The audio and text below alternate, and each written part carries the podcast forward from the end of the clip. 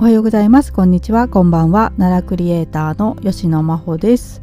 え昨日なんですけれどもと私が今住んでいる地元の神社ですね、えー、そのお祭りが行われていてですね、まあ、2日間土日2日間行われてたんですが、まあ、この辺りではね結構有名な大きいお祭りなんですがで夜ですっごい花火が上がってましたね、うん、1時間ぐらい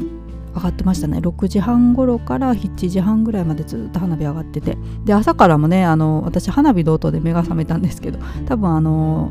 横演習といいますかね。はい朝から花火も上がってて盛り上がっていました。でまあ今ね秋祭りのシーズンだなと思ってね。えー、昨日あもうこういう時期かとか思いながら花火見てたんですけど。で、えー、今日朝ですねネットニュースをちょっといろいろと見ていましたら産経新聞のねニュースでえこういうタイトルの記事がありました。え上畑神社国境に鎮座する荒ぶる神奈良県山添村ということでね紹介されてて、まあ、こちらでもちょっと例祭のお話出てきてましたので今日はこの記事をね、えー、読んで紹介しようかなと思っています。はいまあ、上畑神社ね私も名前は知ってってるんですけどあの奈良県って勉強したらね結構出てくるので名前は知ってるんですが、はい、実際どういうところなのかというのはよく分かってないので今日記事を読んでほうと思ったんですけど。はいまあ、一部ちょっと漢字検索しても分からなかったのがあるので間違ってたらすみません。はい、ではあの記事ね読ませていただきますね。え奈良県の東東部山間は東日本にも通じ古くから行き来が多い奈良県山添村の上畑神社は大和の国と伊賀の国、え、三重県北西部ですね伊賀の国との国境に位置し疫病の侵入を防ぐ神として信仰されてきた。山添村役場付近から東に向かうと、えー、あごめんなさいこれ何て読むんだったかな、えー、中無山ですね。中無山という地区に着く、はい、その中央の小山に朱色の鳥居が見えた。石段を登っていくと石の表面に丸い穴が複数あるのに気づく。何らかの祈願の際に掘られたらしい。廃城穴だ。はい。これ廃城穴というんですがこれ過去にもちょっとお話ししてるんですけど。はい。すいません。話しとりますが、えー、振り返ると古い家々や坂道林山々が見え郷愁を誘う。境内では大木の枝葉が風になびきざわざわとなっている。立派な拝殿の奥にある本殿県文化財は江戸時代に建てられた五軒舎流れ造りで日和田吹屋根。祀られているのは牛の角を持つ五頭天皇と同一視される荒ぶる神のスサノオノミコトだ。創建は古代に遡り伊賀などからも信仰を集めたが戦国時代の陛下で衰退し本殿はその後に再建されたという。本殿の裏の壁には祭神と関係してか牛の絵が残り最近修復されて鮮やかになった。一般には公開されていないこの絵には不思議な伝承が残っている。昔旅人の絵師が泊まり社殿裏に牛の絵を描き去っていった。その後牛は夜な夜な抜け出て付近の農作物を食い荒らし村人は困り果てた。このことを聞いた絵師は急いで戻り木に縄でつながれているように書き直すと被害はなくなったという。牛といえば例祭の天皇祭り。えこれは10月第4土曜日行われるものということで今月が10月28日ですかねに行われるということですが、えー、で、えご神体が渡るお旅所も牛の宮と呼ばれる。氏子らによる華やかな行列が続き獅子舞も回れてきた。だが現在では過疎化や新型コロナウイルスの影響で縮小しつつある。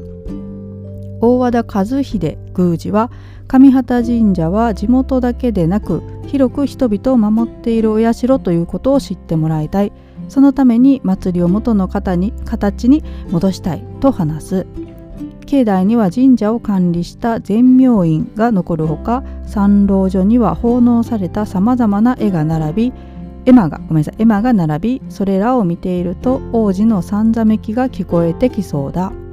今祭りが衰退する過疎地域は多いがそこに神社が鎮座し霊祭ごめんなさい祭礼が行われてきた意味は忘れたくない。はいという記事ですね。ごめんなさいもう読み間違いがすごいんですけど毎回申し訳ございません。はい、というわけで上畑神社のね、えー、記事今読ませていただいたんですが、えー、途中ごめんなさいね。あの読んでる途中で説明入れようとして なんか中途半端になっちゃったんですけどあの肺上血っていうねあの祈願の際に掘られたらしい穴というのをね、えー小えー、文章で出てきましたけれどもこれね以前イルカ神社だったかな、えー、それをお話しした時にねこの肺上血のことも多分言ったんじゃないかなと思うんですけれどもね。はい。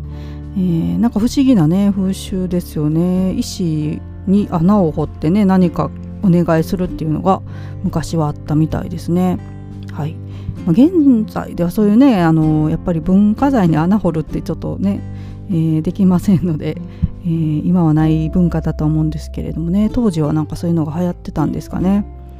はい、であとねあの牛の絵の話が出てきましたけれども、はい、これ面白いですね。普段はまあ公開されてないっていうことなんですけれども、えー、本当にねこれ鮮やかな黄色地のところに黒い牛がいてそれがまあ赤いね紐で木につながれているというね絵が描かれています。で、えー、少し前まではあの色を焦っちゃってねもうあのよく判別できないような絵だったみたいなんですが今はもうめちゃくちゃ綺麗にねえ、新品のようにこう書き直されてね、え、鮮やかに蘇っているのがあの写真ねニュースの方にも載っています。はい、面白いですね。こうやってねから牛が飛び出して暴れたっていうねお話で、えー、紐でつないだらそういう被害がなくなったっていうね。なんかこれ似たような話ありましたよね。ちょっと思い出せないですけどね。はい。こういう話が伝わっていたりで、えー、今月のね10月28日に天皇祭か天皇祭りかな。はい、え、例祭が行われるということですけれどもね。まあ今縮小してるってことですけれどもどうなるのか。はい、えー、今年はねどういう感じで開催されるのかってちょっとわからないんですけれども、まあ、気になる方はね、えー、行ってみていただけたらいいのではないかと思います。山添村役場からえー、国道かな？25号線を、えーと、ちょっと行ったところですね。東側に進んだところ。東北東、はい、に進んでちょっと、えー、細い道をね、えー、入ったところという感じですかね。はい、えー、というわけで今日はですね、えーと上畑神社についての記事をねご紹介させていただきました。でまあちょっとだけ雑談をしようかな。はいすいません。もういつもね適当に話してますので申し訳ないんですけれども。あそうだそうだ。ちょっと前にねお話ししたあのティラノサウルスレースですね、えー、平城宮跡で開催されますよっていうのをねお話ししたんですけどまあそれが開催されまして14日ですかね。土曜日に開催されて、えー、見に行かれた方が動画をねアップされてたんですけどやっぱね面白いですね。あの須田門の前でカラフルなね恐竜のまあ着ぐるみを着た皆さんがですねラジオ体操してる様子が 動画でこう流れてきたんですけど。はいこれ1.7万いいね今ついてますね。私がいいねつけた時はまだね全然100いいねもなか50ぐらい50いいねもなかったぐらいだったんですけどもうみるみるうちにはいいいねがついて今1.7万いいねになってますが。いやこれ面白いですね。ちょっと気になる方はね見てみてください。えっ、ー、とリンク貼っときましょうかね、えー、X ですけどね。リンク貼っときます。であとね最近ね私が作ったグッズをね買ってくださる方がちょっとちょくちょくと増えてきましてですねネットで買ってくださる方もねいますしあの奈良鹿バッグっていうのをねえーと、奈良市のお店でねいくつか置いていただいてるんですがそちらでね購入してくださった方もいたようで本当に嬉しいなと、はい、改めて今思っているところです。まあ、新しいグッズね早く、はい、発表したいなと思いつつごめんなさい。あの本当に手が遅いので、はい、ダメですね。なんか1個ね仕事があるともうそれしか私できないんですよね。なんかこうマルチタスクでできるようになればいいんですけどね。はいですのでちょっと頑張ろうと思いますけれどもね。はい。まあまたあの奈良のね話題これからもお話し気になることをね見つけ次第お話を